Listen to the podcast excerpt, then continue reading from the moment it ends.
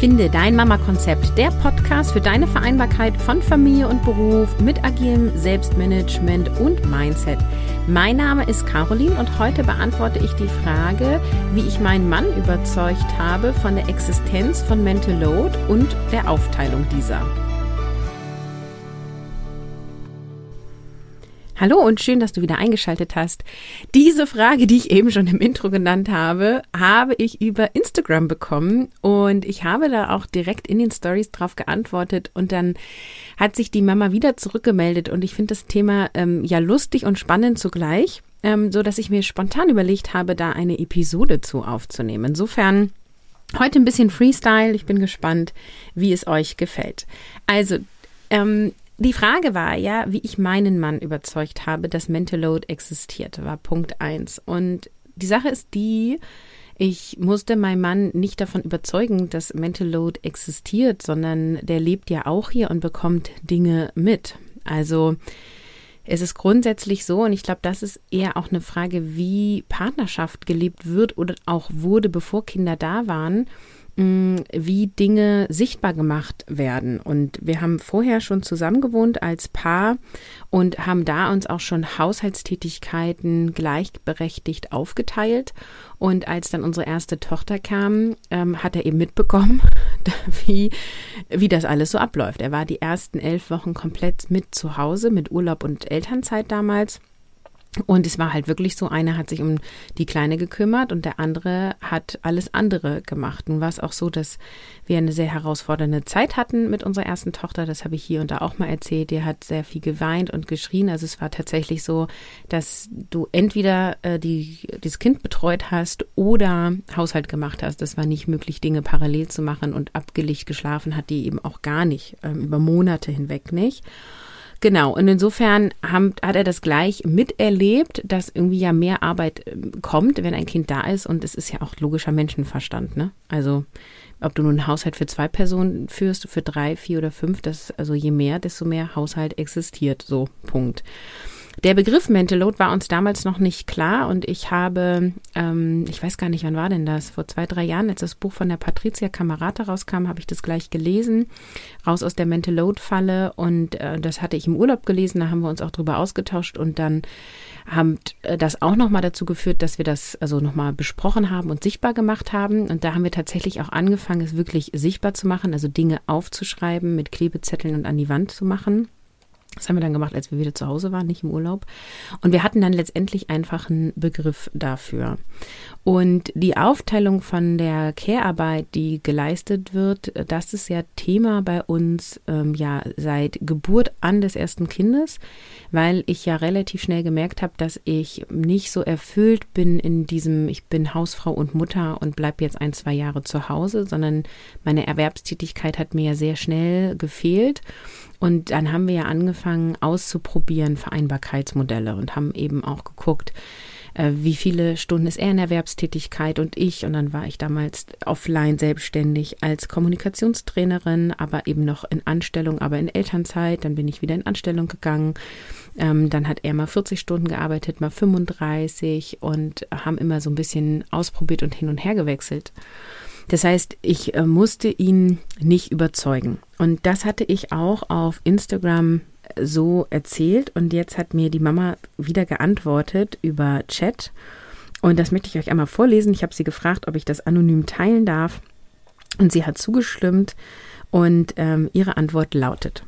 Danke für deine sehr ausführliche Antwort. Dass dein Mann gesehen hat, dass die Arbeit mehr geworden ist, ist schon bemerkenswert. Lachender Smiley. Hast du so ein Pracht- oder ich so ein Mängelexemplar? Also da möchte ich schon mal drauf eingehen. Ich habe natürlich ein Prachtexemplar. Ich heirate ja nicht irgendwen. Also kurze Zeitinfo. Ich finde meinen Mann toll. Ich liebe den sogar und bin aus Überzeugung mit dem zusammen. Ja. Ähm, ob äh, nun diese Hörerin ein Mängelexemplar hat, bezweifle ich. Sonst hättest du den ja nicht geheiratet oder ihr seid zusammen. Ich weiß gar nicht. Doch, du hast Mann geschrieben, ne? Anyway, also auf jeden Fall von dem Mann, von dem du sprichst. Ähm, und du schreibst dann weiter, bin ich alleine damit, dass mein Mann die Arbeit nicht sieht. Und da möchte ich ein ganz klares Nein schon mal hier vorweggeben. Aber ich lese nochmal weiter. Aus seiner Perspektive mache ich viel zu viel. Wenn es nach ihm geht, müsste nur einmal im Monat Staub gesaugt werden. Gartenmöbel kann man sich auch mit Patina vom letzten Jahr setzen. Er sieht die Notwendigkeit einfach nicht und ist entsprechend nicht bereit, Arbeit zu übernehmen. Genau. Und das ist ja gar nicht unbedingt die, also die Ursache liegt gar nicht unbedingt in Mental Load, sondern liegt ja hier, wenn wir das mal uns ganz genau angucken, in der Bewertung, was als Notwendigkeit im Bereich Haushalt, weil du nennst Garten und äh, was war das andere, Staubsaugen, ähm, empfindet er als nicht so wichtig oder muss nicht so häufig gemacht werden. Und da möchte ich den Impuls setzen für diese Hörerin, aber eben auch für alle, die das vielleicht eben auch kennen Einmal ähm, zu gucken, wie war das vor den Kindern und habt ihr jemals ein Gespräch darüber geführt, was euch wichtig ist im Bereich Haushalt und Ordnung und habt ihr einen Nenner gefunden von einem Minimum und von einem vielleicht, äh, das ist für mich ideal, weil ähm, ob die nun Gartenmöbel, also wann die als sauber gelten oder nicht, dafür gibt es ja keine Riegel. Ja, unsere Gartenmöbel sind zum Beispiel auch sehr abgenutzt, so dass einige schon mal gefragt haben, ob wir uns nicht neue kaufen wollen. Wo ich irgendwie dachte, nee, die gehen doch noch. Und andere gesagt haben, die hätte ich ja schon vor zwei Jahren weggetan. Also das ist ja super individuell.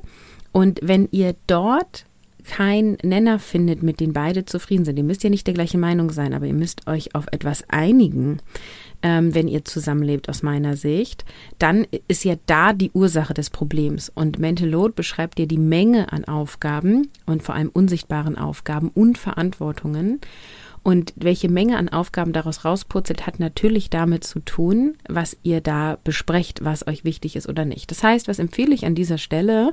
Also auf jeden Fall alle Aufgaben mal sichtbar machen, die gemacht werden, weil wenn jetzt diesem Mann, von dem wir hier sprechen, ähm, das nicht auffällt, wenn vier Wochen nicht gesaugt wird, dann ähm, wundert es mich tatsächlich auch, muss ich schon sagen. Ähm, aber dann vielleicht mal aufschreiben, wie oft du saugst. So. Vielleicht saugst du täglich, weiß ich nicht, keine Ahnung. Und das mal aufschreiben und sichtbar machen. Und dann mal einen Nenner darüber finden, ähm, was ein Kompromiss sein könnte. Also sagen wir mal, du möchtest täglich saugen und er sagt, einmal im Monat saugen reicht. So, dann könnt ihr mal sagen, wir probieren das mal nur einmal die Woche zu saugen. Und feedbacken das dann mal, ja. Die Erkenntnis könnte ja sein, dass er sagt, oh mein Gott, ist das schmutzig hier, das halte ich nicht aus. Also wir müssen auf jeden Fall öfter als einmal die Woche saugen. Und die Erkenntnis könnte sein, dass du, also die Mutter in diesem Beispiel, sagt, ähm, ach krass, so schmutzig ist es ja gar nicht geworden. Ähm, ich habe gedacht, es wäre viel schlimmer, ja.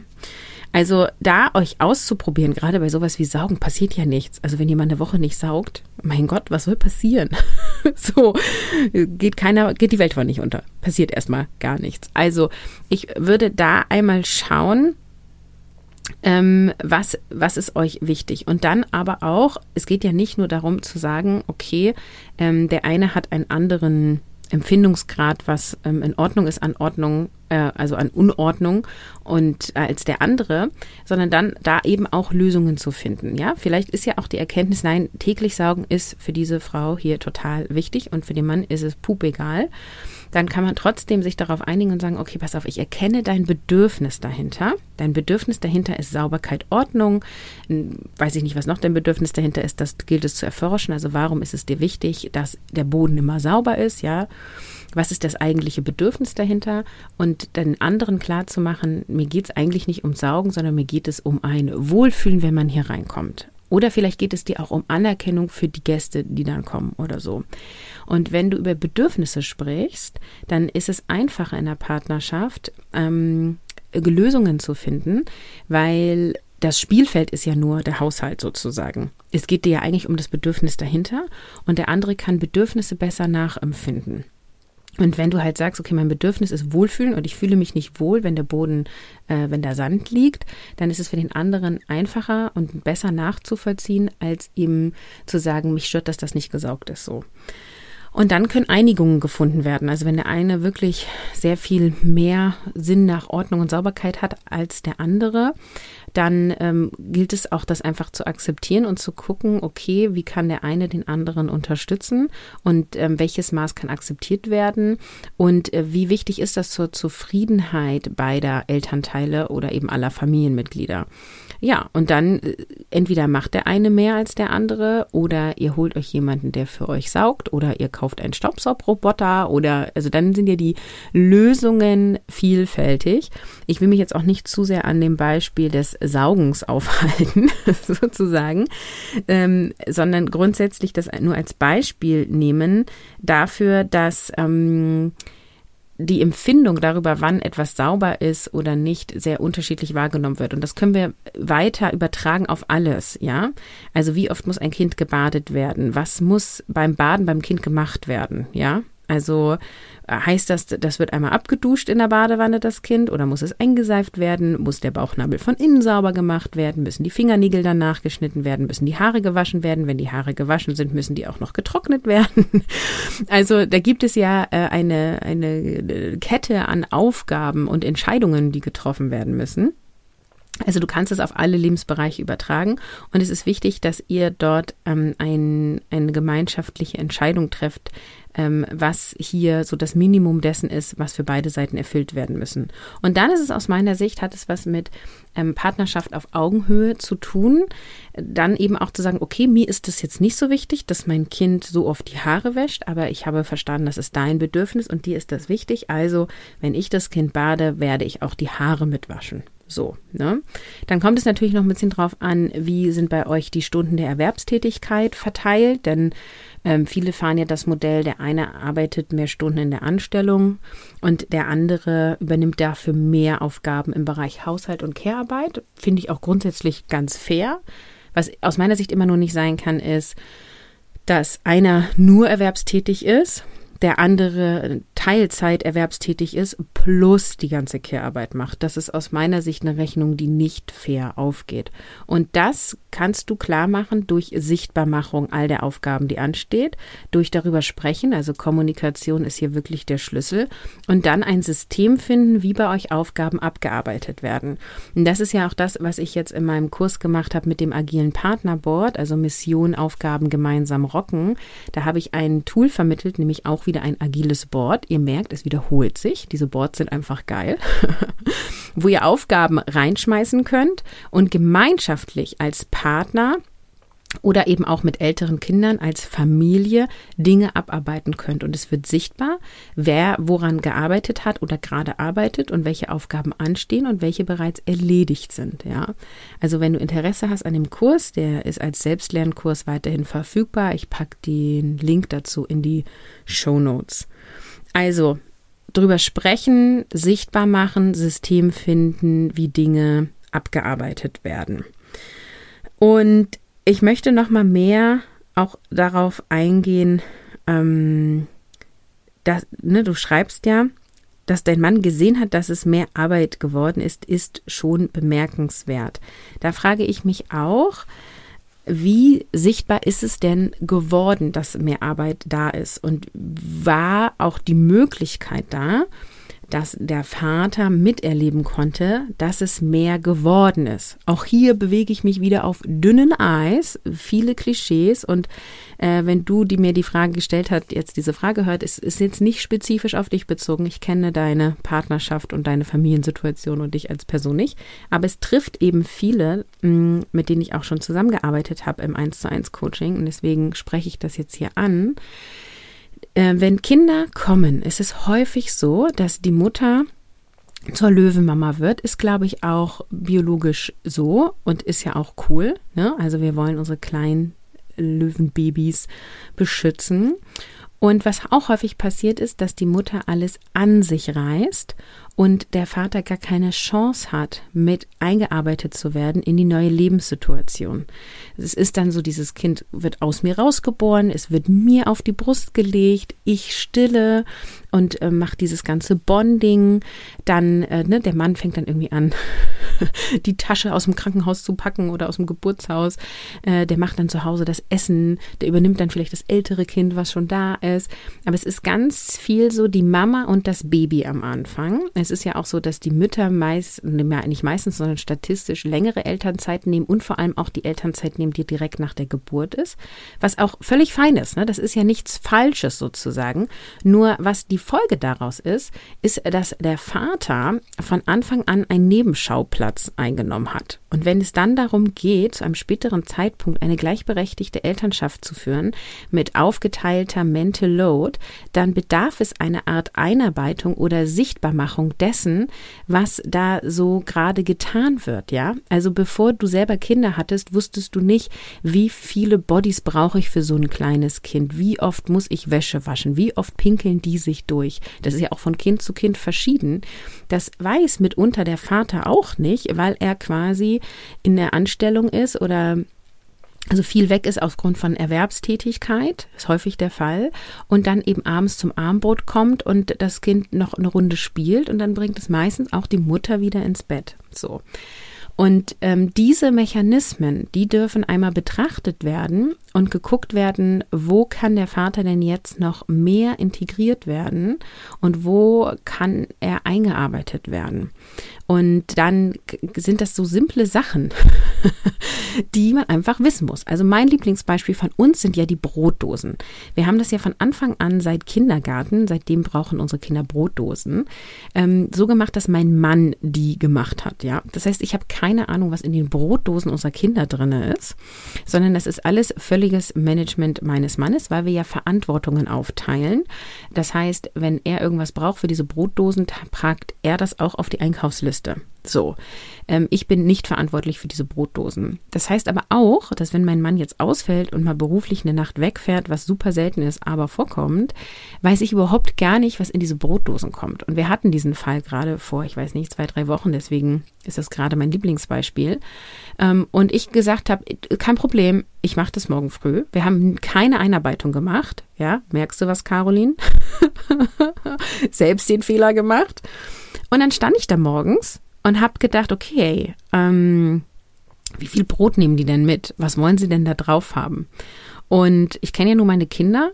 Ich habe nicht einfach irgendwas draufgeschmiert, was ich weiß, was sie grundsätzlich essen, sondern ich weiß, dass meine Kinder sehr gerne sowas haben wie in der Schule esse ich dieses Brot mit diesem Käse. Und wenn ich bei der Oma bin, da esse ich dieses Brot mit dieser Wurst, ja.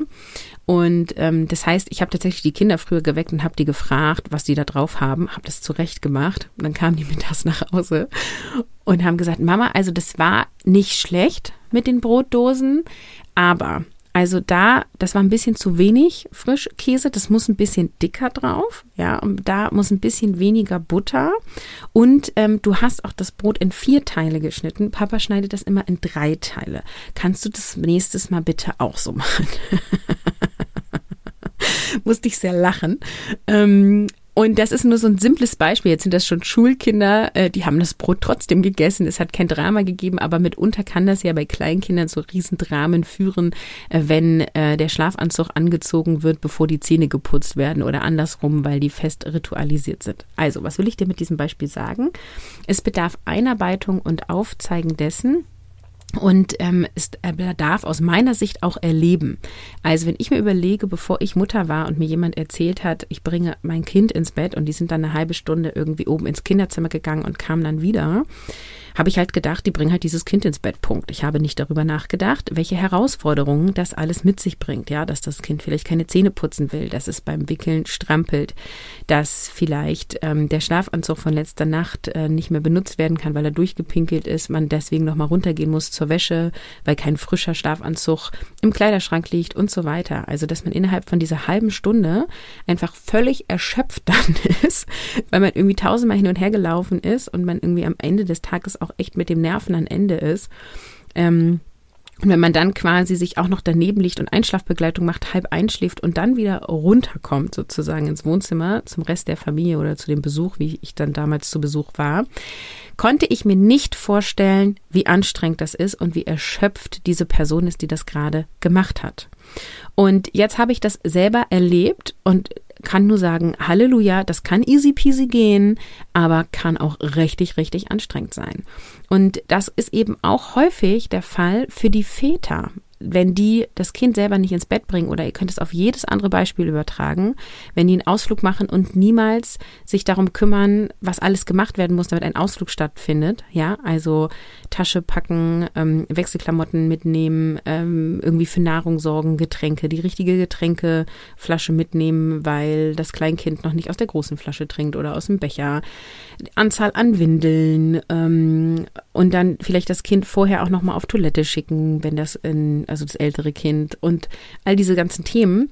Wenn das immer die Frau macht und nie der Mann, dann kann der das nicht gut einschätzen, auch wenn er als Nebenschauplatz mit dort existiert sozusagen.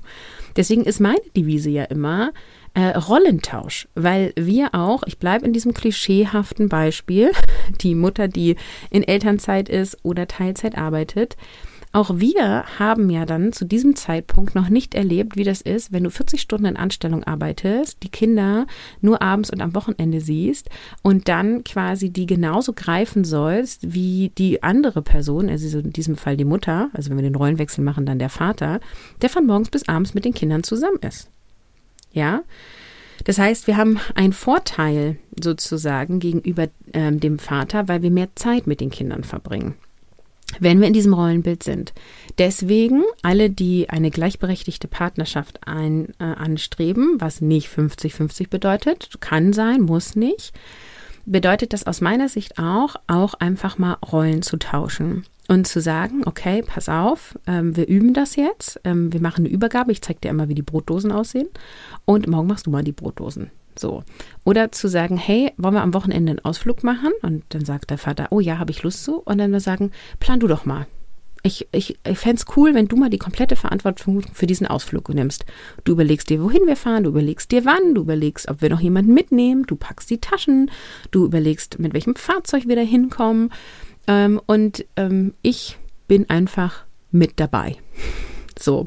Und dann darf sich die Mutter in diesem Beispiel auch zurückhalten und nicht sagen, ähm, ja, also äh, ich kontrolliere jetzt nochmal die Wickeltasche, ob da wirklich alles drin ist oder so. Natürlich darfst du Fragen beantworten. Wir müssen den anderen ja auch nicht vom Kopf stoßen. Also wenn er dann fragt, was muss alles in die Wickeltasche, dann dürfen wir das gerne beantworten. Es geht darum, dass wir nicht kontrollierend gegenüber der anderen Person sind.